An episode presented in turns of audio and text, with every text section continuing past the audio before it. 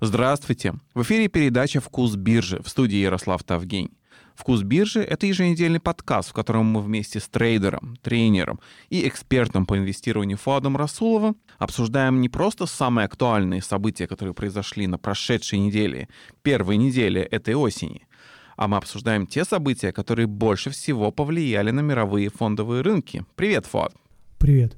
Да, это просто праздник какой-то. Нон-фармы, то есть первичные данные о количестве созданных новых рабочих мест в США, я так понимаю, порадовали. 1,4 миллиона новых рабочих мест, безработица снизилась до 8,4%. Ну что, кризис закончился? А, нет, навряд ли э, так можно будет утверждать, потому что, ну, во-первых, темпы прироста ниже, чем в прошлый раз и в позапрошлый раз. А лучшим месяцем, э, скорее всего, был июнь, 5 э, миллионов был прирост. А июль тоже был э, выше, чем сейчас. А, ну, это нормально. Сразу после сокращений, после того, как был снят карантин, снова начали набирать сотрудников, и вот такой рекорд был в июне. Сейчас темпы падают, но те 20 с лишним миллионов, которые были потеряны, за март-апрель, э, пока мы далеки от того, чтобы догнать а, это количество. Так что, и тем более с учетом того, что вторая волна началась и в Европе, и в Америке продолжается, а пока хороших новостей на этом фронте нет, пока не удалось побороть вирус, не то что полностью даже каких-то какого-то прогресса достичь, ну, кроме как смертность сильно упала, а, поэтому нет, я думаю, очень многие сектора будут испытывать э, прессинг, будут испытывать сложности еще долгое время. А, и то, что миллион, э, сколько там, миллион 371 тысяча рабочих мест создано, это всего лишь э, малая часть того, что успели потерять в апреле. А я правильно понимаю, что ожидали худшего, потому что аналитики вроде бы как давали более скромные прогнозы? А, да, прогнозы были э, еще хуже. Э, вот тут я вижу по а, брифингкому а, миллион двести тысяч и миллион четыреста тысяч. Два разных прогноза. Вот как раз цифра попала а, куда-то в середину. А, ну, сейчас 200 тысяч туда-сюда разницы большой не делают. Там, где потеряно 20 с лишним рабочих мест – и создано за месяц а, всего лишь миллион триста семьдесят тысяч, это говорит о том, что пока а, особых результатов нет. Но ну, уже хорошо, что не сокращаются, уже хорошо, что восстанавливается экономика, пускай очень-очень медленно и, скорее всего, в этом году полностью не восстановится. И хорошая новость, и плохая новость одновременно. И я думаю, сегодняшнее падение рынков – а, частично захватывает и эту новость, частично связана с небольшим таким разочарованием каким-то. А, не случилось чудо какого-то, не было создано снова 3-4 миллиона рабочих мест, а, с одной стороны, ну и усталость, сколько можно расти. Скажи кому год назад, что 200 тысяч туда, 200 тысяч сюда на нон-фармах, это, это не имеет никакого значения.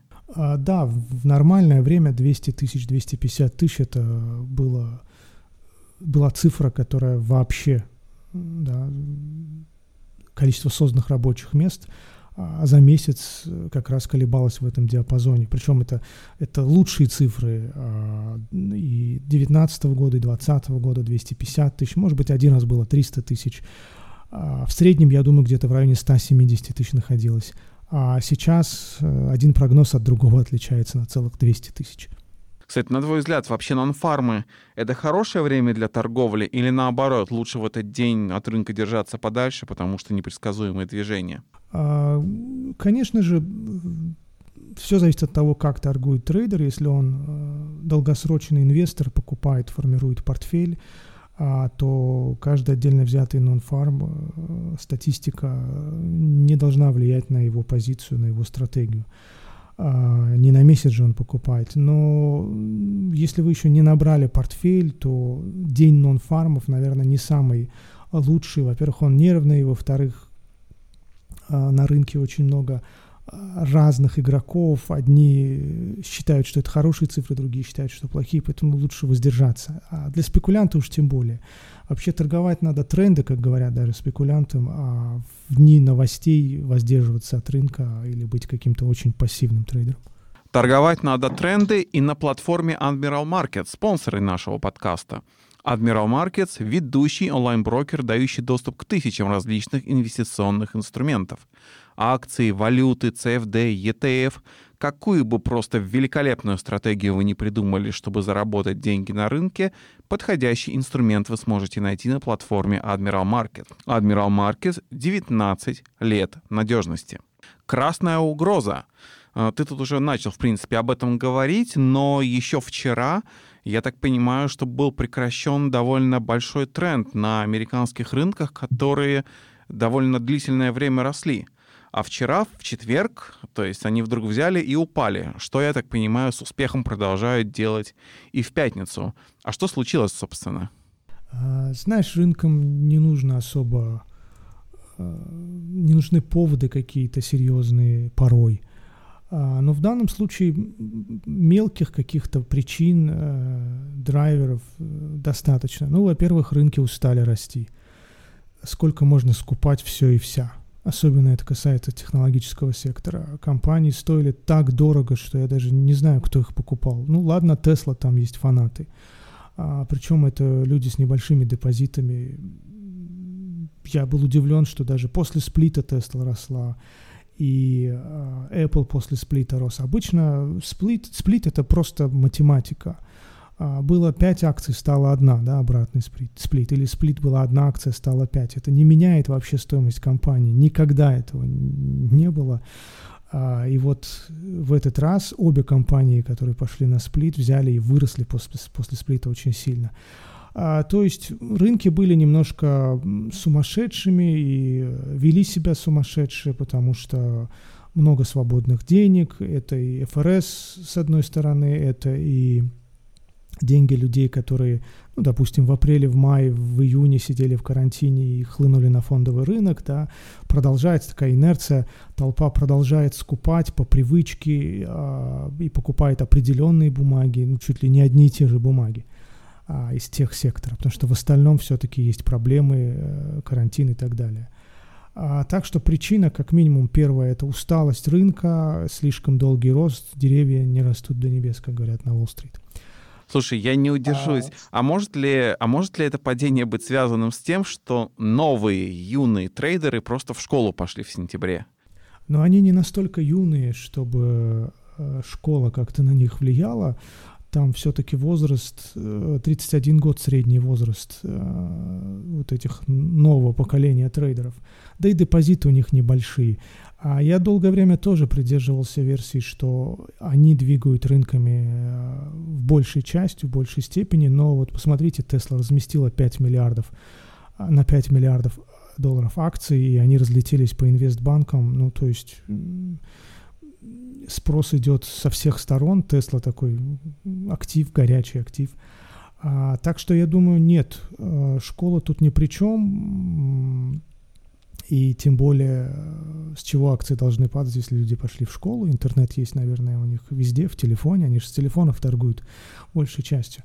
А мне кажется, просто сильный-сильный рост должен был рано или поздно закончиться. И он редко бывает, что он делает коррекцию, этот рост 1-2%. Обычно вот если скидывают, уже начинают скидывать. Один закрылся, второй увидел, что первый закрылся, закрылся тоже. А, но он не видит, что сосед продал акцию, он видит движение минус 1% и думает, от греха подальше я тоже продам. А, и, и дальше уже минус 2%, 3%, и вот дошло до 3, 4, 5, некоторые бумаги по 9% теряли вчера и сегодня продолжают терять.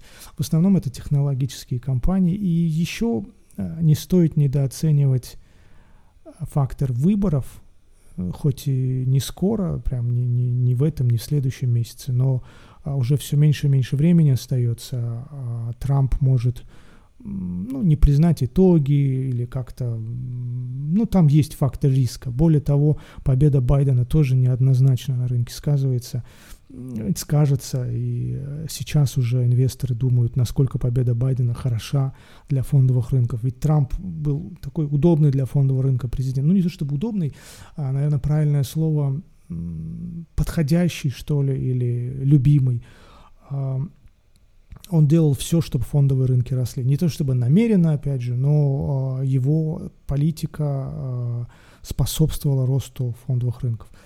А, это и налоговые реформы, и масса всего сейчас можно вспомнить, но что будет после победы Байдена, это такая неопределенность, и, вероятно, рынки уже перед выборами пойдут на коррекцию. Вот они решили сходить на коррекцию. Это мне напоминает 2018 год.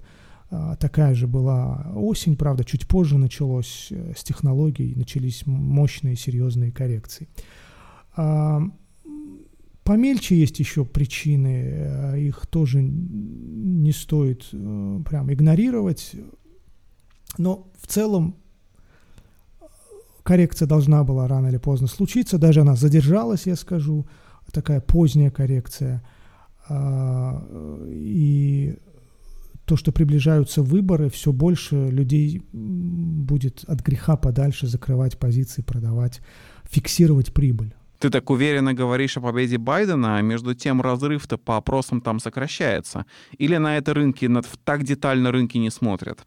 А, нет, как раз рынки смотрят на это очень даже детально, и это будет влиять. Просто сейчас, видимо, много других проблем. Ну, я если говорить о СМИ, о том, что пишут, о том, что говорят аналитики, эта тема каждый день мелькает, каждый день фигурирует а, и в анализах, и в каких-то рекомендациях. Но пока а, не так бурно, не так много а, мы видим рассуждений по поводу победы Байдена или Трампа. Видимо, еще время не подошло, когда это будет прям очень-очень актуально. Так что нет, инвесторам это очень важно, они следят, будут следить за этим, и чем ближе выборы, а, тем более серьезно будут и дискуссии, и анализ, и интрига, и, я бы сказал, риски. Пока все рассуждают о победе Байдена или Трампа, Amazon нанимает. Э, Amazon объявил о том, что, если я правильно понимаю, планирует нанять 10 тысяч человек в Сиэтле – и я еще видел новость, что вроде как собирается нанять 7 тысяч человек в Великобритании.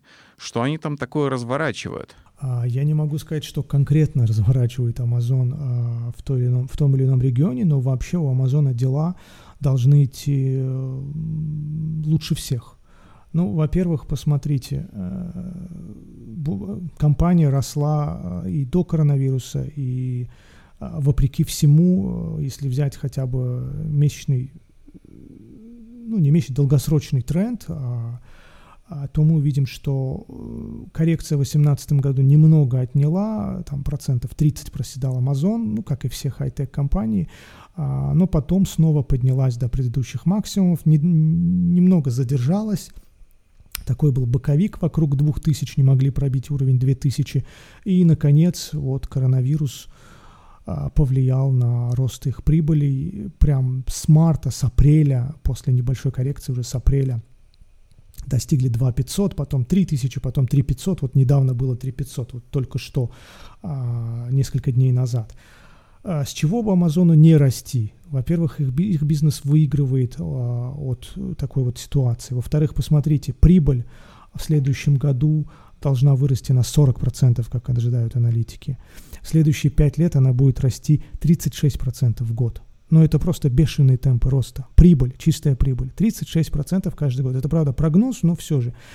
А посмотрите, как она росла в предыдущие 5 лет. 115%. То есть это была такая очень бурно растущая, как, не знаю, какой-то стартап а, компания.